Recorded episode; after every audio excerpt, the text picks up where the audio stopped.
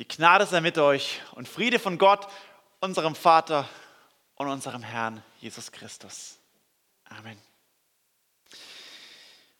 Wann ist es endlich soweit? Wie lange dauert es noch? Ich halte das Warten nicht mehr aus. Mama, wann ist es soweit?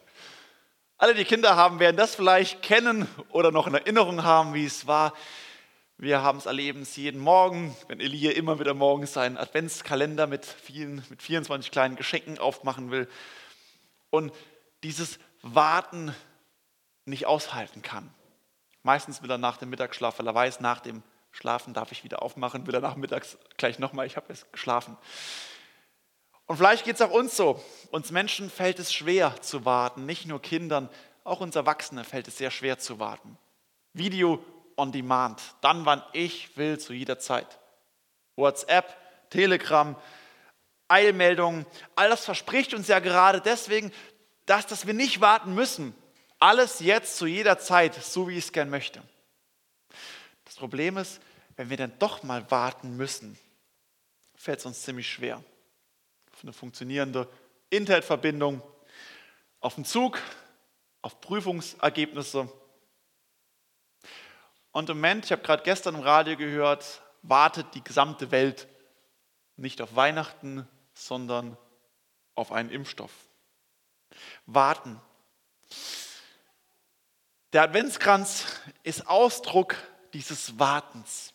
Der Adventskranz ist äh, erfunden worden von Johann Hinrich Wiechern im 19. Jahrhundert im Rauen Haus in Hamburg, was er gegründet hat. Ein Haus, wo er verwahrloste Straßenkinder aufgenommen hat. Einerseits, um sie sozial aufzufangen, eine Perspektive zu geben, aber andererseits auch, um sie mit dem Evangelium zu erreichen. Er war Pietist und er war also quasi einer unserer Vorläufer in der evangelikalen Bewegung. Er hat sozial und missionarisch gewirkt. Und er hat den Adventskranz erfunden mit vier großen Kerzen für die Sonntage und 20 kleinen Kerzen für jeden Wochentag. Und die Kinder durften jeden Tag eine Kerze anstecken oder eine Kerze mehr anstecken. Und daraus ist eben einerseits bei uns der Adventskranz und andererseits auch dann das, ähm, Advents, der Adventskalender entstanden. Ein sichtbares Zeichen, was die Vorfreude auf Weihnachten steigern soll. Und ich jeden Tag wieder merke, wie lange noch, aber jeden Tag, es geht voran. Ich komme dem Ziel ein Stück weit näher. Ein sichtbares Zeichen, was auf die Ankunft unseres Herrn hinweist. Unserer Predigtreihe beschäftigen wir uns mit der verheißene Retter. Also mit dem Alten Testament, mit Prophezeiungen auf Jesus hin, dass er der angekündigte Messias ist. Und die Prophetien im Alten Testament sind Ausdruck davon von einer Adventssehnsucht, dem langen Warten auf den Sohn Gottes. Ja, ich finde, man kann sogar sagen, das Alte Testament insgesamt ist ein einziger Adventskalender oder ein Adventskranz. Weil das gesamte Alte Testament ist ein Warten auf den Messias. Ein täglich neu, ein Anstecken einer neuen Kerze. Und hinter jedem Türchen, was sich im Alten Testament öffnet, hinter jedem Prophetie, kommt ein neues Detail zum Vorschein, wer und wie der Messias ist. Wie wenn du vielleicht ein Weihnachtsgeschenk in 24 Einzelteilen bekommst und man kann immer mehr erahnen, was ist es denn. So ist im Prinzip das Alte Testament und so funktionieren die Prophezeiung im Alten Testament. Vor 14 Tagen haben wir schon gehört, dass dieser Adventskranz unmittelbar nach dem Sündenfall startet. Der angekündigte Retter, der Sieger, der der Schlange den Kopf zertreten wird. Und am vergangenen Sonntag ging es um das Zepter der Macht, dass dieser Messias die Königswürde hat. Alle Macht im Himmel und auf Erden, so wie es Jesus auch dann sagt. Und zugleich auch, dass er in der Linie von, Abraham, Isaac, Jakob und dann über den Sohn Judah kommen wird ein Nachfahre von König David. Also immer mehr fokussiert sich, wer ist oder wie wird der Messias sein? Wo kommt er her? Und dass das Neue Testament offenbart, wer ist der Messias. Von den Erzählungen der Erzväter, die eben 2000 vor Christus, also Abraham hat 2000 vor Christus gelebt, springen wir nun ins Jahr 800 vor Christus. Also machen 1200-jährigen Zeitsprung zum Propheten Jesaja. Ich habe es hier rot mal einmarkiert. Hier unten der, sind die Propheten, also hier sind alle Propheten und Könige. Das hier sind die Könige, Nordreich, Südreich, noch Gesamtreich. Und das hier sind die Propheten im Südreich und die Propheten im Nordreich, die gewirkt haben. Also Jesaja hat nach dieser großen Teilung schon, am Anfang das größte Königreich war eben bei Saul, David, Salomo, das große Königreich Israel. Und nach Salomo zerbricht es in dieses Nordreich, das weiterhin Israel genannt wird. Das macht es kompliziert, wenn man von Israel redet. In welcher Zeit muss man immer gucken, ist es? Das Königreich Israel, das Nordreich, das sind, die, das sind zehn Stämme Israels und das Südreich Juda, was aus Juda und noch einem kleinen Stamm Benjamin, der aber fast ausgelöscht ist, also eigentlich noch Juda existiert. Südreich ist Juda und Nordreich Israel. Wenn wir deswegen heute sagen, es gibt Juden, die in Israel leben, ist genau das, es gibt eigentlich nur noch den Stamm Juda. Nicht mehr alle zwölf Stämme, sondern nur den einzigen Stamm Juda. Und Jesaja war ein Prophet, also in diesem Südreich Juda, und er ist der, der wirklich ganz weiter hingewiesen hat auf den kommenden Messias. Mein Schwiegervater hat deswegen, sagt immer wieder, eigentlich ist es nicht der Prophet Jesaja, sondern äh, äh nicht der Prophet Jesaja, sondern der Evangelist Jesaja. Dass Jesaja eigentlich ein Jesaja-Evangelium auch geschildert hat. Also mein Schwiegervater ist ein großer Fan von Jesaja. Und er, durch sein ganzes Buch, durchzieht sich die Linie der Prophetie auf Christus hin. Und zugleich ist er eben auch im Südreich zeitgleich, während das Nordreich untergeht. Und er mahnt zugleich das Volk, er ruft sie zum Glauben, aber er mahnt sie auch vor dem vor Gericht und er ruft sie zur Umkehr auf. Weil eben in seiner Zeit genau, auch das Nordreich aufhört zu existieren. Komme ich gleich nochmal drauf. Die, die Textstelle, die wir uns heute anschauen werden, ist auch ein bisschen, wo deutlich wird, was ist eigentlich Prophetie. Dass Prophetie eben nicht einfach nur ist, äh, es gibt eine einmalige Bedeutung, sondern Prophetie hat oft eine Gegenwartsbedeutung für die Zeit der ersten Hörer und geht zugleich über sich hinaus. Und das ist beim Alten Testament wird das ganz oft deutlich, was ist die Gegenwartsbedeutung und auch die zukünftige. Und auch wenn wir zum Beispiel das, äh, Buch der Offenbarung lesen, ist es ganz wichtig zu gucken, was, was war das für die ersten Hörer bedeutet. Was ist die Vorerfüllung und was ist die endzeitliche Enderfüllung. Und so tauchen wir heute ein in dieses Spagat zwischen einer Gegenwarts- und Zukunftsbedeutung der Prophetie. Und ich lese aus Jesaja 7 die Verse 9c bis 17. Jesaja spricht dort zu König Ahas, oder Gott spricht durch den Propheten Jesaja zu König Ahas. Glaubt ihr nicht, so bleibt ihr nicht. Und der Herr redete abermals zu Ahas und sprach: Fordere dir ein Zeichen vom Herrn, deinem Gott, es sei drunten in der Tiefe oder droben in der Höhe. Aber Ahas sprach: Ich will es nicht fordern, damit ich den Herrn nicht versuche. Da sprach Jesaja: Wohl an, so hört ihr vom Hause Davids, ist euch zu wenig, dass ihr Gott müde macht? Müsst ihr auch noch meinen Gott müde machen? Darum wird euch der Herr selbst ein Zeichen geben. Siehe, eine Jungfrau ist schwanger und wird einen Sohn gebären, dem wird sie nennen Immanuel. Butter und Honig wird er essen, bis er weiß, Böses zu verwerfen und Gutes zu erwählen. Denn ehe der Knabe lernt, Böses verwerfen und Gutes erwählen, wird das Land verödet sein, vor dessen zwei Königen dir graut.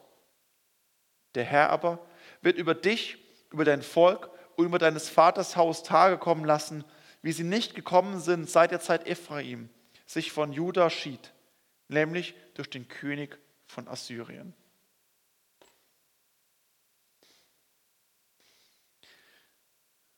Zunächst vielleicht eher ungewöhnlich wieder ein Adventstext. Was hat das mit Jesus, mit dem Advent zu tun, mit Weihnachten? Glaube, Zweifel, Zeichen. Glaube, wer glaubt, darf nicht zweifeln. Glaube heißt, ich glaube und ich vertraue nicht, ich, äh, ich, ich habe keine Begründung dafür. Glaube und Denken sind noch voneinander geschieden. Wer glaubt, muss seinen Verstand bei der Garderobe abgeben. Er kann doch gar nicht mehr wirklich nachdenken müssen. Solche und ähnliche Vorwürfe gibt es gegenüber Christen. Einerseits von außen, von Nichtchristen, die das vielleicht kommen und sagen, ach du glaubst, ah ja, okay, wenn du dich mal bis Gut, ja, wenn du halt nachdenken würdest, würdest du wissen, dass das alles nicht so wahr ist. Wenn du dich mal ein bisschen mit beschäftigen würdest, die Wissenschaft sagt oder ja, dann, dann weißt du, was ja wirklich Denken ist. Dass Christen belächelt werden, ah ja, für die bisschen geistige Umnachdenken, die glauben halt noch. Oder es kann aber auch von intern kommen, dass eine Gemeinde, dass ein Kreis Christen das Gefühl vermitteln, in unserer Gemeinde gibt es ungeschriebene Gesetze, dass man nicht zweifeln darf. Glaub und stellt bloß keine Fragen. Dinge zu hinterfragen, Dinge in Frage zu stellen, das ist hier kein Raum dazu. Es gibt leider viel zu viele Gemeinden, wo das Vermitteln, man darf keine Zweifel haben. Wenn du Zweifel hast, behalte sie für dich, schweig und wehe, du redest drüber, dann bist du ja quasi schon abgefallen vom Glauben. Glaube, Zweifel, Denken, gehört das zusammen? In unserem Text macht das deutlich, dass es nicht stimmt, dass man nicht zweifeln darf. Gott selbst spricht in den Versen zuvor zu König Ahas. Und ich empfehle euch immer, dass ihr das Kapitel, die in der Predigtext immer ist, immer auch im Nachhinein, am Nachmittag nochmal lest. Hier ist Kapitel 7 von Jesaja. In den ersten neun Versen ist es ein Aufruf Gottes an Ahas, den König des Südreichs Juda. Und er ruft ihn zum Glauben. Denn Ahas hat ein Problem. Er glaubt nicht. Das Nordreich war, da waren die, waren die Könige alle abgefallen. Die waren auf dieser Übersicht, die waren alle schwarz, also alle im Unglauben gestanden. Das Südreich hat ein ambivalentes Verhältnis. Es gibt gute und es gibt schlechte Könige im Südreich. Welche, die im Glauben stehen und welche, die nicht im Glauben stehen. Ahas ist einer von denen, die dunkel sind, die nicht im Glauben stehen. Und Gott ruft ihn hier durch den Propheten Jesaja zurück und sagt: Komm doch zum Glauben. Er hat sich abgewendet und mit ihm das ganze Volk. Und es folgt ein Gericht Gottes über dem König und über dem Südreich Juda. Und dieses Gericht kommt ganz, kommt ganz äußerlich in Form von König Aram, ein anderes Königreich, und dem König des Nordreichs Israel, also dem Brudervolk eigentlich, dass die gemeinsam in den Krieg ziehen, so lesen wir es im ersten Vers des Kapitels, in den Krieg ziehen gegen das Südreich Juda. Und sie belagern Jerusalem und die Stadt ist in Angst versetzt. Sie sind also in einer Lockdown eingeschlossen. Jerusalem ist zu Lockdown geworden, sie können nicht mehr raus, zwar aus ihrer Wohnung, nicht mehr aus der Stadt, und sie haben Angst, weil wenn wir die Stadt verlassen, werden wir getötet. Angst grassiert überall. Und Gott spricht durch den Propheten, spricht zu König Ahas. Und es ist dieses eindringliche Mahnung, glaubt ihr nicht, so bleibt ihr nicht. Gott ruft das Volk und den König zurück zum Glauben und sagt, glaubt, vertraut Gott. Ja, es geht im Glauben, in der Nachfolge, in dem Christsein ganz entscheidend um den Glauben, um die Herzensveränderung, um eine neue Existenz, um eine veränderte Lebensweise. Es geht um den Glauben. Markus fasst in seinem Evangelium den Dienst von Jesu ganz am Anfang zusammen. Markus 1, Vers 15 sagt Jesus, die Zeit ist erfüllt. Das Reich Gottes ist nahe herbeigekommen. Tut Buße und glaubt an das Evangelium. Markus setzt diese Aussage Jesu ganz am Anfang hin, weil er sagt, das ist im Prinzip der Inbegriff des Evangeliums. Tut Buße und glaubt an das Evangelium. Das ist der gesamte Dienst Jesu zusammengefasst. Und Jesus sagt gegenüber Nikodemus, in Johannes 3 sagt Jesus ihm auch, wer in den Sohn Gottes glaubt, der wird nicht gerichtet. Wer aber nicht glaubt, der ist schon gerichtet. Glaube heißt, ein festes Fundament zu haben. Etwas, was trägt. Eine starke Gewissheit, eine Glaubensbasis, der ich vertrauen kann. Nicht, Glaube heißt nicht, ich habe einen immens großen Glauben und deswegen schaffe ich alles, sondern ich habe ein Vertrauen, das ein Fundament mich trägt wenn es wieder kälter wird und ein See zufriert, brauchst du Glauben, um auf das Eis draufgehen zu können.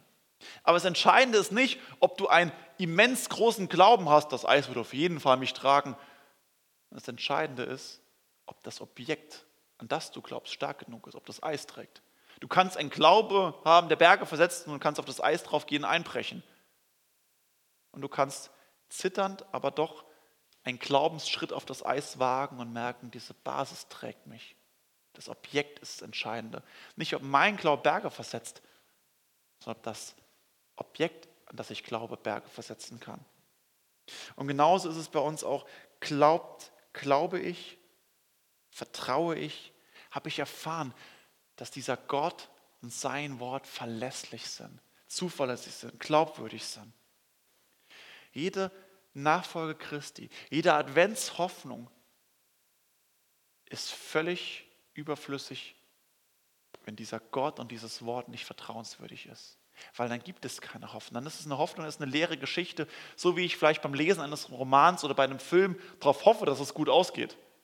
Aber das ist, macht im Prinzip auch nichts, wenn es nicht so wäre, auch wenn es meistens gut ausgeht. Ist es zuverlässig, das Objekt, an das ich glaube?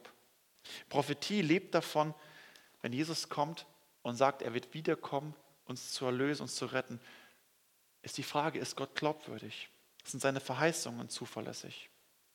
Und hier wird deutlich, dass Gott darauf reagiert und sagt, fordere dir ein Zeichen vom Herrn, deinem Gott. Gott selbst sagt, fordere dir doch ein Zeichen. Und bewusst etwas drunten in der Tiefe oder droben in der Höhe. Als ein Zeichen, was nicht menschlich ist. Etwas, was unserem Wirkbereich entzogen ist. Das soll das deutlich machen mit diesem Tief und der Höhe. Etwas, was nicht per Zufall geschehen kann. Etwas, was nicht der Prophet, wo man sagen kann, ja, Jesaja hat das manipuliert. So, das kann ja jeder, so nach dem Motto. Kein fauler Zauber, sondern Gott selbst. Und das ist, Gott sagt, fordere dir ein Zeichen. Erbitte ein Wunder, etwas Übernatürliches. Denn Wunder bestätigen die Zuverlässigkeit und die Macht Gottes. Zeichen, Wunder, Prophetien, all das unterstreicht, es braucht sie nicht, aber sie unterstreichen die Glaubwürdigkeit der Heiligen Schrift und seinem Wort. Der Reformator Johannes Calvin sagt genau das, dass Wunder das Siegel der Worte Gottes sind. Das Wort Gottes würde völlig ausreichen, aber die Wunder und Zeichen sind ein Siegel, die uns helfen, noch mehr das Wort Gottes ihm zu glauben und zu vertrauen. Deswegen schreibt auch Johannes in seinem Evangelium, wenn ihr das Johannesevangelium lest, werdet ihr merken, dass Johannes redet nie von den Wundern. Johannes redet im Johannesevangelium immer nur von den Zeichen. Das ist das erste Zeichen, was Jesus tat. Dieses Zeichen tat Jesus in dieser, in dieser Stadt. Er sagt, es ist ein Zeichen, die das untermauern, besiegeln, was er tut und wer, wer er ist und was er sagt. Die Wunder sind nur ein Siegel der Zeichen. Deswegen braucht es Wunder eigentlich nicht.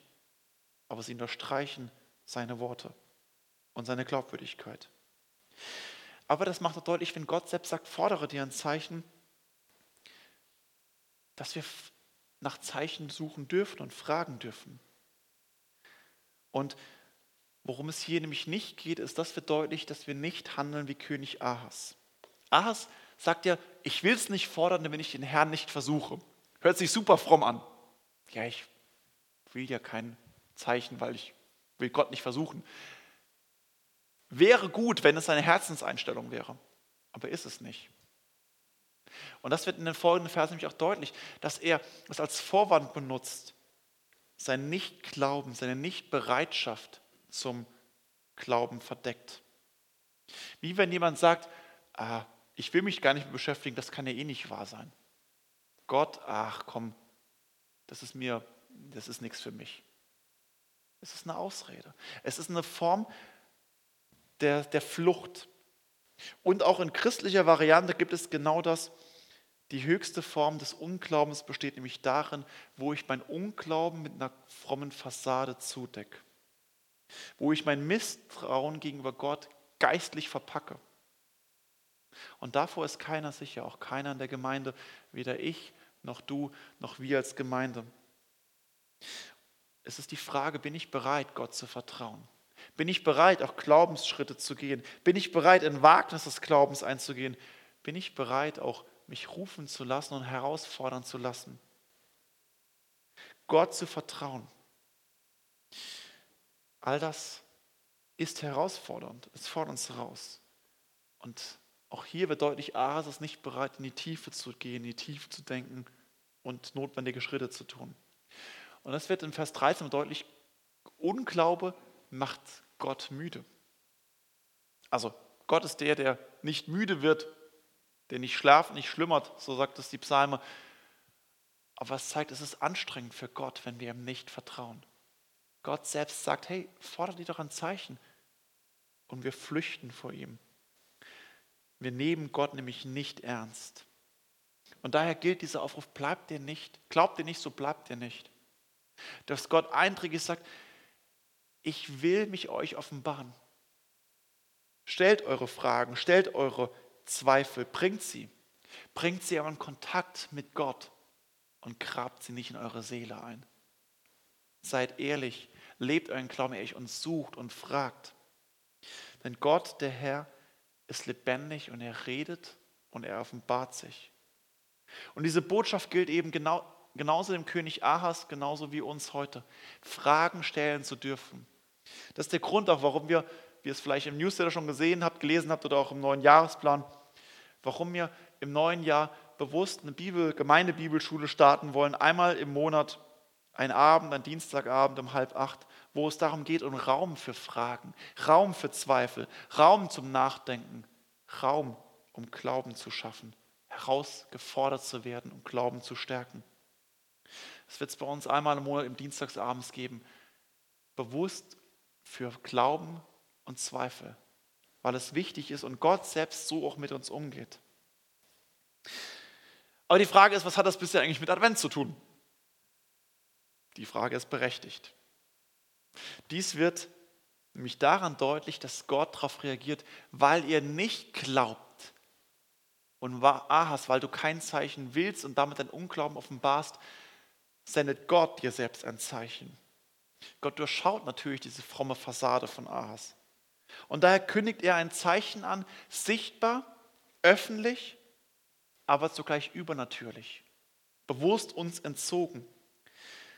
Und in der Schriftlesung haben wir es gehört, dass Maria den Engel Gabriel fragt, wie soll das gehen?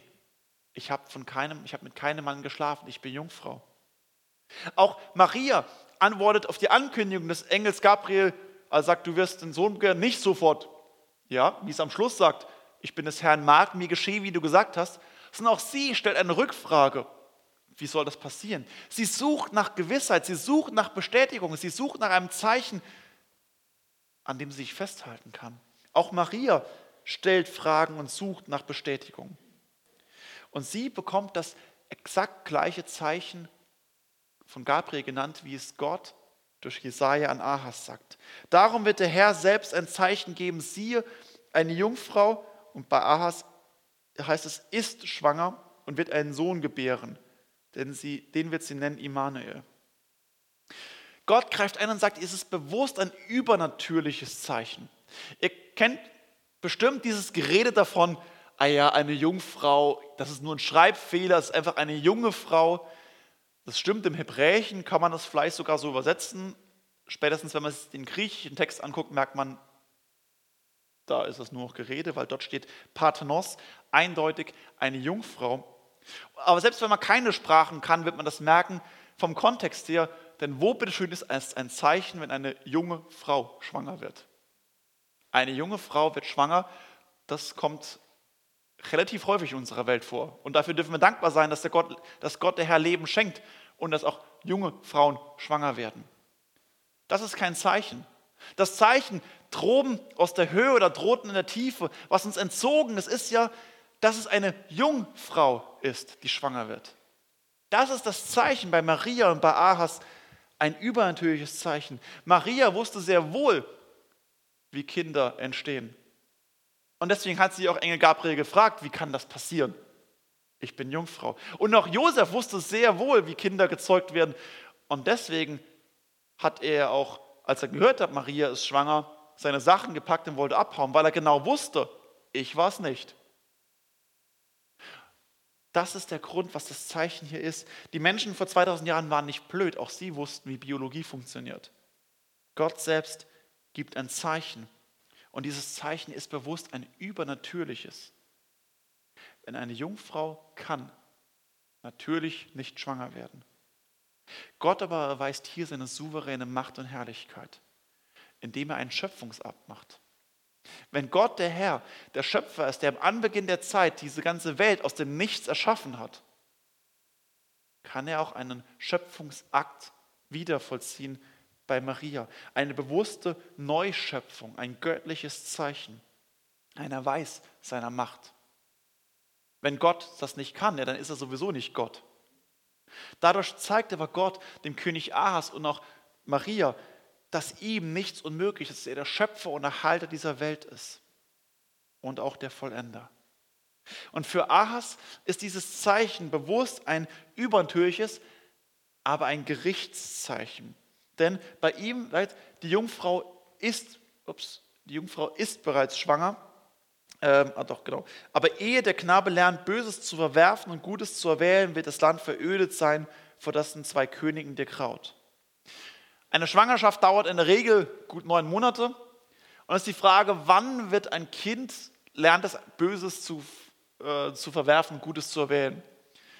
So richtig kann man es nicht festhalten. Wir haben zwei Kinder so im Kleinkindalter. Boas weiß sehr genau, wenn wir sagen, nein, Boas, geh nicht zum Tannenbaum, dreht er sich um, grinst macht Sidesteps und geht hin. Er weiß es schon sehr gut. Aber wie er das wirklich unterscheiden kann, Elia merkt man mit zwei, drei Viertel, er kann schon sehr genau bewusst entscheiden und weiß, was er eigentlich darf und was er nicht darf, auch von sich aus. Irgendwo dazwischen wird es wohl irgendwo liegen, so bei zwei bis drei Jahren, dass ein Kind das ganz bewusst entscheiden kann. Ich bin kein Entwicklungspsychologe, ist auch nicht entscheidend. Das Entscheidende ist der Korridor von Schwangerschaft bis Kind, das kann in etwa irgendwo drei Jahre innerhalb von drei Jahren, bevor das Kind das lernt, zu entscheiden, wird etwas geschehen. Und hier wird Ahas gesagt, die Gefahr nämlich, vor der du Angst hast, die Gefahr, die Belagerung, den Lockdown, in dem ihr lebt, innerhalb von drei Jahren werdet ihr merken, dass die, die Sorge, von der ihr habt, wird bald keine Gefahr mehr darstellen. Denkt man, klasse. Erstmal ist es ja super. Die Könige von Aram und Israel werden uns quasi nicht mehr belagern. Aber es wird im folgenden Vers auch äh, wird aber dann deutlich, dass es eben nur der eine Teil davon war. Tatsächlich merken wir eben hier bei Ahas, zur Zeit der Regentschaft Ahas, hört das Nordreich auf zu existieren. Das Weltreich Assyrien kam, damalige Weltreich, erobert zum wiederholten Male ähm, das Nordreich Israel. Und die zehn Stämme des Nordens werden deportiert nach Ninive und von dort in alle Winde zerstreut. Und dieses zehn Stämme gibt es bis heute nicht mehr. Wir haben nur noch eben Juda, nur noch die Juden übrig. Das Nordreich wird wirklich völlig aufgelöst und geht unter. Und ebenso auch das Königreich Aram, was, äh, was in der Region auch dort war, wird ebenfalls von Assyrien völlig platt gemacht und aufgelöst. Das Land wird verödet. Aber das war nur die eine Seite der Medaille. In Vers 17, im letzten Vers, steht genau das, auch über dich und dein Volk und deines Vaters Haus wird das kommen. Auch bei euch wird durch Assyrien, werdet ihr erobert werden. Die Botschaft an König Ahas ist, weil du nicht glaubst, so wirst auch du nicht bleiben. Gott könnte seine Macht einsetzen und er sagt, ich gebe euch ein übernatürliches Zeichen. Ich kann euch retten vor euren Feinden, wenn ihr glaubt, wenn ihr umkehrt. Aber ihr vertraut nicht. Er flüchtet euch nicht zu mir. Er vertraut nicht mir. Er vertraut auf weltliche Mächte oder was auch immer. Ihr vertraut auf Forscher oder Impfstoffe. Ihr vertraut nicht mir. Kehrt um vor euren Wegen, vor eurem Unglauben. Gott ist es, der sagt, ich will euch retten. Und hier merken wir auch Gottes Strafgericht, was er auch dann vollzieht, ist nicht, dass Gott auf aktiv Gericht üben muss. Was Gott macht, ist einfach nur, dass er seinen Segen wegnimmt. Gericht Gottes ist fast immer, Gott lässt uns laufen. Gott verhüllt sein Angesicht und er lässt uns unseren Willen tun. Dir geschiehe nach deinem Willen. Wenn Gott uns das sagt, bedeutet das für uns die Hölle auf Erden. Wenn Gott seinen Segen wegnimmt. Der, See, der, äh, der Immanuel hier, der Sohn der Jungfrau, ist also ein Gerichtszeichen. Immanuel heißt, Gott ist mit uns. Gott ist bei uns. Gott will euch und schickt euch dieses Zeichen. Es ist bereits un unterwegs. die Jungfrau ist bereits schwanger. Gott ist mit uns, Gott ist unterwegs. Und noch ehe aber er Gutes und Böses unterscheiden kann, wird sich das Gericht über euch vollziehen. Also Immanuel als Gerichtszeichen, Advent als Gericht, ein vergebliches Warten auf die Rettung. Für König Ahas war es also das Zeichen des Gerichts, was angekündigt ist, ein sichtbares Zeichen. Wir erfahren nicht, wer dort genau schwanger wurde, ob, ob das im Umfeld von Jesaja war, gibt es verschiedene Deutungen. Die Bibel lässt das offen und, äh, offen und geht das nicht näher erläutern, wo das genau geschehen ist. Auf jeden Fall ist für Ahas auch klar, innerhalb von drei Jahren wird auch sein Land im Krieg gegen Assyrien sehr schwer getroffen werden und sein Königreich endet auch. Auf jeden Fall bedeutet es aber Advent, Advent, das Warten auf das angekündigte Zeichen ist eben zugleich auch eine Mahnung an uns, ein Umkehrruf. Kehrt um. Glaubt ihr nicht, so bleibt ihr nicht. Kehrt um. Und Advent kann auch sein, ein vergebliches Warten auf Gott ist mit uns, wenn wir ihn ermüdet haben. Eine Gerichtsbotschaft. So ist es ein Anruf an unsere fromme Fassade, dass Gott wirklich hineinkommen möchte. Und auch ein Gericht, wo das ein Gericht das angekündigt wird. Immanuel als ein Gerichtszeichen. Und hier wird die Prophetie, die zwei Seiten von Prophetie deutlich. Es war an Ahas ein Gerichtszeichen. Und hinter diesen Türchen kommt nach und nach, Stück für Stück, offenbart sich wie ein, ein zweiter Lichtschein hinter dem Gericht, kommt am Ende auch, oder kommt immer mehr auch das Heilszeichen zum Vorschein. Denn Gottes Versprechen, Gottes Verheißungen bleiben niemals unerfüllt. Bei König Ahas gab es die Vorerfüllung. Aber wir sehen eben vor allem durch den Mund des Engel Gabriels die eigentliche Erfüllung, die sich bei Maria, der Mutter von Jesus, erfüllte.